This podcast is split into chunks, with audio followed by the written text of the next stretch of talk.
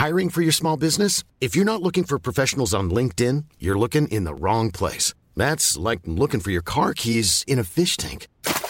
LinkedIn helps you hire professionals you can't find anywhere else, even those who aren't actively searching for a new job but might be open to the perfect role. In a given month, over 70% of LinkedIn users don't even visit other leading job sites. So start looking in the right place. With LinkedIn, you can hire professionals like a professional. Post your free job on linkedin.com slash people today.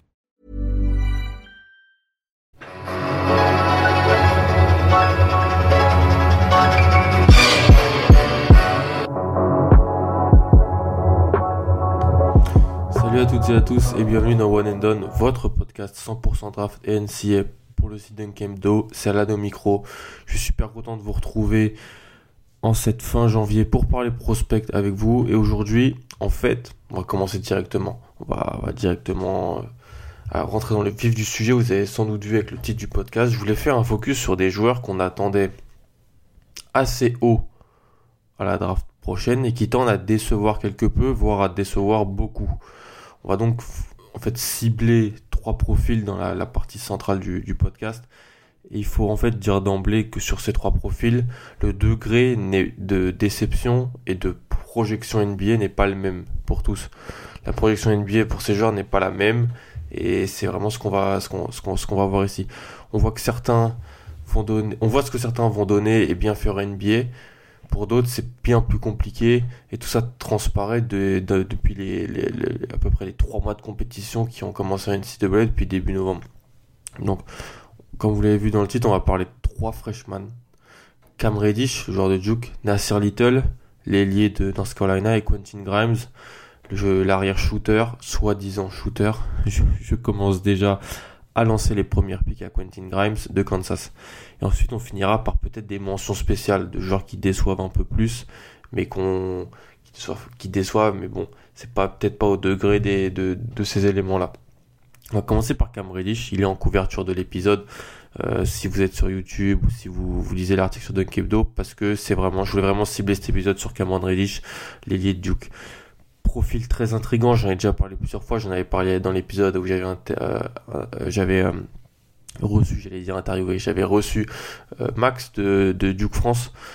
extrêmement intéressant d'avoir d'avoir son ressenti sur, sur Cameron Reddish, qui est un profil intrigant et qui a une saison intrigante du côté de Duke. C'était une recrue 5 étoiles, c'est un énorme lycéen dans l'état de Pennsylvanie. C'est un joueur qui arrivait avec très grosse hype et une, grosse confiance en, lui, je pense, du, côté de, Durham, en Caroline du Nord. C'était en fait le premier joueur du ce qu'on appelle le Big Four de Duke à, rejoindre à, l'université. Il l'a fait en septembre 2017, donc avant Zion, avant RG Barrett. Bon, Trey Jones c'était un peu différent. On savait un peu qu'il qu'il irait à Duke. Son frère y avait été. Il y en avait des années avant qu'il annonce sa, signature en quelque sorte à Duke, on savait qu'il irait. Mais Cameron Reddish a été le premier à, à officialiser c'est qu'il allait jouer pro Duke en NCAA. Et en fait, je pense, c'est vraiment, on doit, on doit parler cas. Je pense qu'il n'avait pas totalement anticipé le fait que Zion Williamson et RG Barrett rejoignent Duke. Je pense qu'il se pensait euh, Cam Reddish, bien sûr avec d'autres freshman stars à ses côtés, mais peut-être pas à ce degré-là. Il se pensait dans la lignée des postes 3-4 freshman stars de Duke, qui a connu Duke ces dernières années et qui ont tous été draftés extrêmement haut. Jabari Parker, qui avait été drafté en deuxième position. Brandon Ingram, deuxième position. Jason Tatum, troisième position le joueur qui était, c'était, des joueurs qui peut-être pas les, les joueurs majeurs de l'équipe, même si, parce que Brandon Ingram n'y était pas, Jason Tatum, c'était discutable. Jabari Parker, lui, était plus l'année, l'année où il était le leader de Duke, mais c'était le joueur qui n'était peut-être pas le leader, comme je viens de dire, mais peut-être, qui, mais qui était peut-être le joueur le plus attrayant pour le scout NBA. Cam Reddish, c'était un joueur qui avait un très haut usage au lycée. C'était un joueur qui avait, qui faisait, un peu de la création pour lui-même et aussi pour les autres. Et en fait, c'est pas du tout ce qu'on voit aujourd'hui à Duke. Et je pense que c'est pleinement dû au fait que Zion, euh, Williamson et RG Barrett sont avec lui du côté de Duke. On pourrait, en fait, donc, ce qui pourrait expliquer certaines de ces difficultés, mais, mais qui pourrait aussi nous faire dire qu'on pourrait prétendre que Reddish sera sûrement un meilleur joueur, peut-être pas un meilleur joueur, mais dans une meilleure situation à son arrivée en NBA que cette année en NCAA.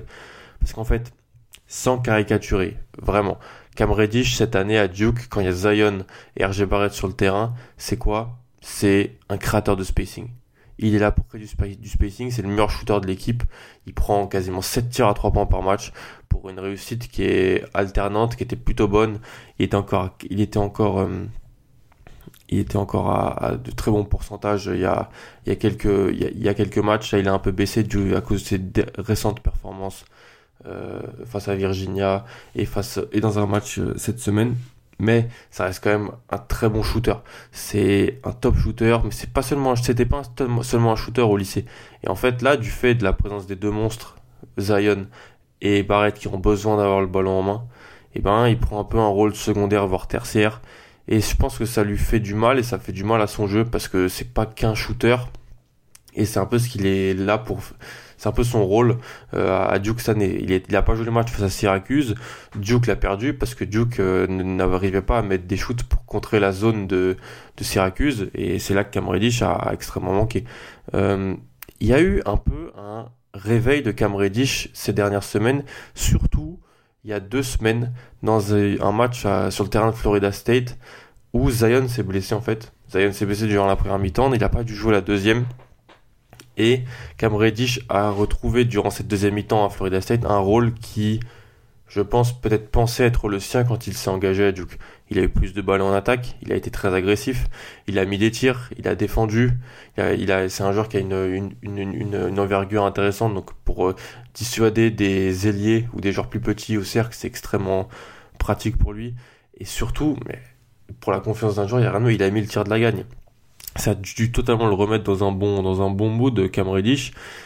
Et franchement, le voir mettre ce tir-là en sortie, en sortie de système au buzzer à l'extérieur, ça lui a fait une confiance folle, je pense. Et outre ce tir, il a vraiment fait une belle deuxième temps Il y a deux trois paniers qu'il met en main, un moment où il, accélère ligne de fond et il, termine sous le cercle avec une fluidité qui est extrêmement intéressante, qui montre voilà que c'est un joueur extrêmement poli, extrêmement qui, qui, qui, il, a, il a beaucoup de classe euh, dans, dans son jeu, Cam Reddish. Et donc là, ça lui a fait un bien fou et il a surtout montré une palette très très intrigante pour un, un joueur de sa taille et de son âge. Après, Cam Reddish, c'est pas non plus tout rose. Et c'est aussi pour ça qu'il est un peu dans cette liste des joueurs qui descendent et qui déçoivent peut-être un peu. Lui, il va pas forcément descendre. Il C'est plus qu'il déçoit. Il, a... il peut décevoir un petit peu. Comme je lui ai dit, c'est fait à des. C'est dû par... à des, faits qui sont pas que de sa faute. Il a pas mal de choses à améliorer dans son jeu. Son handle est très incertain, je trouve. Ça lui fait perdre pas mal de ballons. Dans le podcast de, Sam Veceni, Game, Game je vous conseille, son, collègue Code Sweaker qui écrit pour euh, De Stepien, qui est un très bon site de draft, a pointé du doigt le nombre d'actions faites où Reddish part sur sa main gauche et où il perd le, ballon. J'avais aussi remarqué ça, j'avais noté dans mes notes que dès qu'il part main gauche, il a tendance à exploser au contact, son dribble est pas bon, il fait, il fait de mauvaises décisions. Et donc ça explique son, son, nombre de ballons perdus qui est assez haut quand même, parce qu'il perd plus de 3 ballons par match sur un peu plus de 20 minutes de, de, temps de jeu. C'est beaucoup. Il n'a pas, il a pas toujours de belles prises de décision. Ça augmente aussi son nombre de pertes de balles. C'est un joueur fou, c'est un joueur jeune, très jeune. Mais quand on lisait les rapports avant la saison, on, nous disait que dans euh, au lycée, c'était un créateur. C'était un, un, poste 3, un poste 2, 3, 4 qui était capable de créer, qui était capable de, d'avoir le ballon en main, créer pour lui, créer pour les autres. C'est pas trop ce qu'on voit cette année. Comme je l'ai dit, c'est dû au fait qu'il est là pour surtout faire du spacing autour de Zion et autour de, d'RG Barrett. Mais, c'est quand même un joueur qui reste très intéressant. Des trois que je vais parler, de, dont je vais parler là, c'est celui qui sera drafté le plus haut, je pense, et c'est le prospect le plus sûr. Euh, ça serait une chose intéressante et intrigante avec lui, ça serait bien qu'il monte un peu plus de passion, parce que je pense que Reddish va être bon, va être bon NBA. Juste voilà, je mentionnerai que pour lui, ça serait très important qu'il monte un peu plus de passion, de hargne. C'est un joueur qui est très calme, très renfermé sur le terrain, qui monte pas ses émotions il l'a fait un peu, un plus du côté de Florida State il y a deux semaines, ça serait bien parce que il n'y a, pas d'adage autour de ça, mais un joueur qui c'est comme un joueur qui défend pas une CWA, il défendra pas une NBA. Un joueur qui a pas de passion une CWA, ça ça peut se comprendre. Ben Simmons n'en avait pas et pourtant c'est un très très bon joueur de, NBA, un excellent joueur même en All-Star. Euh, et, voilà, mais Cameron serait bien qu'il monte un peu plus de passion, je pense, euh, dans, son jeu et puis ça, ça lui ferait du bien. Je pense que tout le monde peut est d'accord pour dire que Tom Reddish sera, Cam Reddish pardon, sera top 3, top 5 à la draft. Ça voudra dire qu'il va partir dans des situations un peu délicates, mais je vois deux équipes, surtout une, qui se détache où j'aimerais bien voir Cam Reddish. C'est c'est Atlanta. Parce qu'à part Trey Young, ok, Kevin Werther est, en train de se révéler. Et puis on a des ailiers intéressants, on a, on a John Collins, on a Torian Prince. Mais à part Trey Young, je pense que je pense que Cam Reddish peut être le deuxième joueur avec le, ballon en main dans cette attaque, dans cette attaque des, des Hawks, une équipe des Hawks qui marche plutôt bien, qui est pas si ridicule que ça. Et je pense que le fit serait extrêmement bien pour lui. Je le vois beaucoup plus là qu'aux Bulls, ou avec euh, Zach Lavine, Laurie Markkanen, Wendell Carter, il serait peut-être encore euh, euh, repoussé à un, rôle tertiaire. Et puis les Phoenix, surtout Phoenix, où il serait avec DeAndre Ayton et Devin Booker, il aurait aussi un rôle encore plus délicat avec George Jackson, Michael Bridges, TJ Warren. Là, franchement, ça ferait embouteillage. Puis les Knicks et les Cavs, je pense qu'ils ont toute aspiration que Cam Reddish, mais il pourrait aussi leur faire du bien si jamais ils, ils, loupaient les, les, deux premiers pics. Donc la Cam Reddish, profil intéressant, profil euh, intrigant. J'ai beaucoup répété ce mot-là parce qu'il est intrigant parce qu'il est pas dans un, il est, on peut croire qu'il est dans un, un, microcosme parfait du côté de Duke avec des, joueurs exceptionnels à, ses côtés pour le niveau NCAA, mais ça pâtit sur son jeu et sur ce qu'il peut montrer. Donc ça va être intéressant. Je pense que on va avoir des réponses dans, dans, pas mal de, de, de, semaines.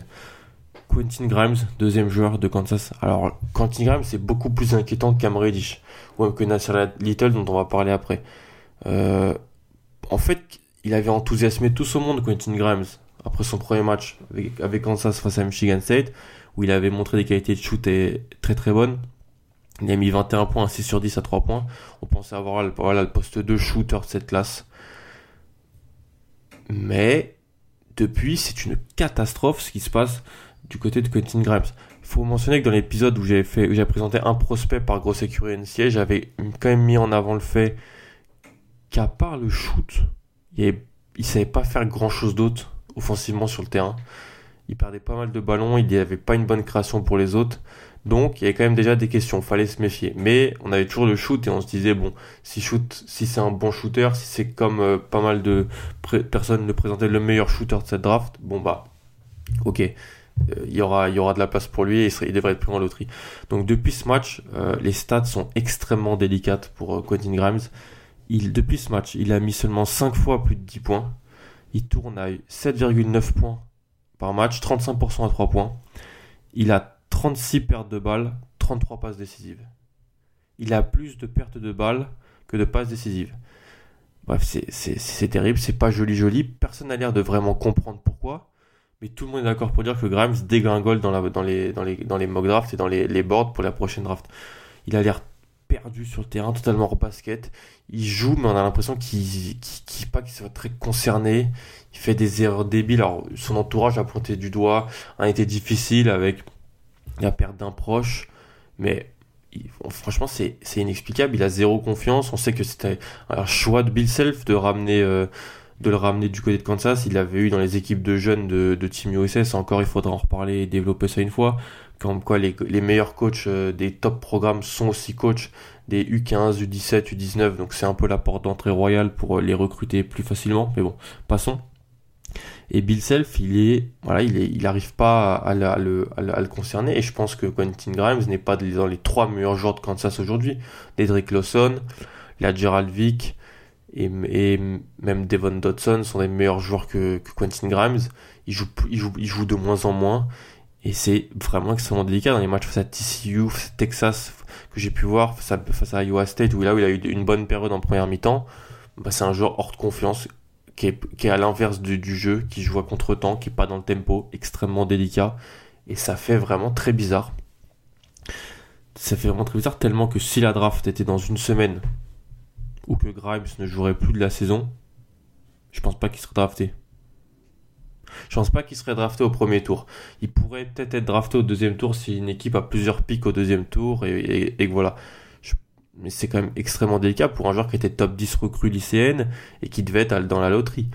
Il devait être avec, je pense avec Keldon Johnson de Kentucky et Romeo Langford d'Indiana, les meilleurs guards de cette draft, avec Kevin Porter Jr. aussi du USC dont on a parlé la dernière fois, mais il est clairement derrière depuis de, aujourd'hui. Il est derrière d'autres joueurs même plus vieux qui ont des qui, font des meilleures saisons. Euh, Nickel Alexander Walker de, Virginia Tech, tu me Admiral Schofield de Tennessee, Zach Norvell de Gonzaga, c'était poste 2-3 qui peuvent shooter. Aujourd'hui, ils sont deux, ils ont un pedigree NCA et des attentes NBA qui, sont plus fortes que Quentin Grimes. C'est inexplicable ce qui se passe. Donc, il continue de jouer, faut voir. On peut espérer du mieux. Je pense qu'il y a un gros, gros problème de confiance parce qu'il il a tout pour essayer d'être meilleur, mais pour l'instant, ça ne marche pas. Et c'est sûr que si ça continue comme ça, ça peut être très délicat. Et qu'est-ce que, que tu veux faire? Tu veux rester un an de plus en NCAA pour lui, pour essayer de se développer? Ou tu veux euh, aller jouer, aller être, peut-être drafté en NBA, et, être signé en G League et, et, te refaire une santé, te refaire la cerise, ça va être délicat parce que on sait pas ce qui arrive l'année prochaine du côté de Kansas. C'est un programme où chaque année il y a beaucoup de, jeunes euh, il y a beaucoup de top lycéens qui arrivent. C'est un programme qui se base beaucoup sur les sur le, marché des transferts NCA depuis 2-3 ans. Cette année, les frères Lawson sont là. L'année d'avant, Mike Newman avait été du côté de, de, Kansas. Donc, on ne sait pas ce qui peut se passer. Mais Quentin Grimes, il, est, il a perdu son statut et il a perdu sa place euh, de, de contrat garanti pour la prochaine draft si on se, si on se base en, cette, en ce qu'on voit en, en fin janvier. C'est extrêmement délicat. Donc on va voir la suite, mais c'est un peu, ça fait, ça fait bizarre. Le dernier un peu de la, de la, liste des trois, de la bande des trois, c'est Nasir Little.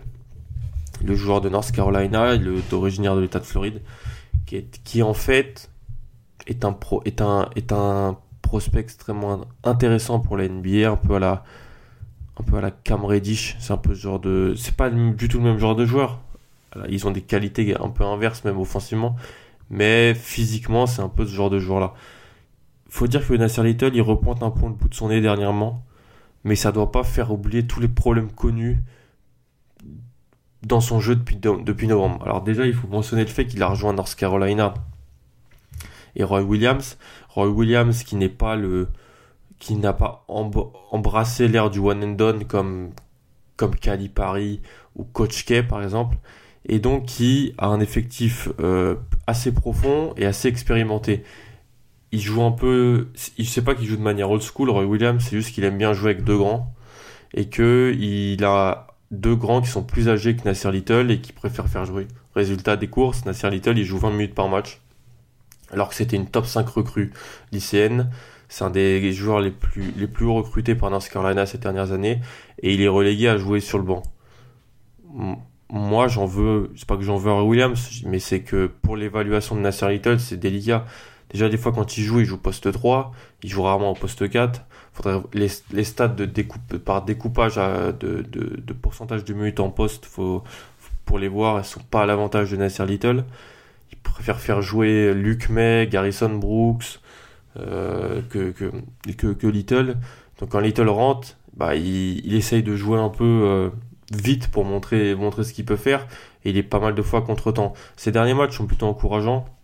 Il a fait un très bon match face à Virginia Tech cette, euh, cette semaine. Ça a été mentionné. Il a mis dedans euh, de loin. Il a mis dedans euh, proche du cercle. Il a accéléré. Il a montré ses qualités physiques. Il a montré que défensivement, il pouvait être un joueur intrigant. Mais ça reste délicat. En fait, Nasser Little, j'ai pas mal regardé ces derniers temps. Son jeu, c'est un, c'est un joueur frustre encore. C'est un joueur vraiment frustre. Mais on voit que physiquement, il y a vraiment du potentiel. Et il va profiter d'une classe de draft qui est un peu, qui est un peu faible, c'est-à-dire que derrière Zion et RG Barrett, c'est pas non plus la folie, pour se glisser dans le top 10 sur top 5, et il peut même se glisser dans le top 5, par un certain mock draft, mock draft pardon, que je fais chaque semaine, un peu des mock draft évolutives en fonction de ce qui se passe, euh, je l'ai jamais eu euh, dépasser la, la sixième position. Nasser Little. Donc, euh, c'est-à-dire dans la mock draft que j'ai faite il y a, il y a à peu près 5 jours, c'était le 20, c'était dimanche dernier, euh, ça change tout le temps, je l'ai envoyé à, Atlanta en cinquième position. Donc, ouais, l'upside là est extrêmement important avec ce joueur, il est très jeune et comme Cam Reddish lui, il, est un peu, il, ne profite pas du, d'une meilleure situation parce qu'il y a des joueurs à côté de lui qui sont très forts. Nasser Little, il profite pas d'une meilleure situation parce que il est relégué à jouer euh, sur le banc parce qu'il y a un senior euh, qui, un senior un peu star de l'équipe qui a marqué l'histoire du programme qui joue devant. Je suis un peu dur avec Luc May, mais Luc May n'a pas d'avenir, n'a, pas du tout le même avenir en NBA que Nasser Little. Et donc, c'est un peu problématique pour le, pour scouter le, le, le, le Floridien. Mais ça reste un prospect très intéressant. Si on peut un peu grader, Quentin Grimes, lui, est vraiment en difficulté pour la prochaine draft. Cam Reddish et Nasser Little, pas du tout dans la même, euh, dans la même case. Donc c'est, c'est, assez intriguant. Si on veut parler d'autres joueurs qui, qui déçoivent, qui peuvent décevoir, décevoir un peu, en fait, on a des joueurs qui déçoivent, ça c'est sûr. Mais on a surtout, en fait, c'est plus personnel. C'est-à-dire que il y en a qui vont, qui vont, qui vont penser que ils voyaient des joueurs très hauts, il y en a qui voyaient des joueurs très bas, il avait, il y en avait qui pensaient que certains de leurs chouchous allaient prendre de, comment on appelle ça, le, aller sauter leur, aller franchir un palier, puis pour, pour faire des choses euh, très intéressantes et pouvoir, euh, voilà, aller à un niveau supérieur, impressionner les scouts et tout ça. Moi, si je dois pointer des joueurs qui, déçoivent un peu, en fait, je dois dire que Roméo, Roméo Langford, vraiment, c'est, je suis pas fan de Romo Langford. Genre, je pense que le, prochain épisode sera consacré à Romo Langford. Dites-moi si ça vous intéresse. Faire un focus sur Romeo Langford. Parce que je comprends pas la hype, l'énorme hype autour de Romeo Langford. C'est un joueur extrêmement unidimensionnel offensivement. C'est-à-dire que tu peux pas être un poste 2-3 en NBA et survivre si tu shootes à 21% à 3 points, je crois. Alors, proche du cercle, en finition, très très fort. Alors là, il n'y a pas de souci.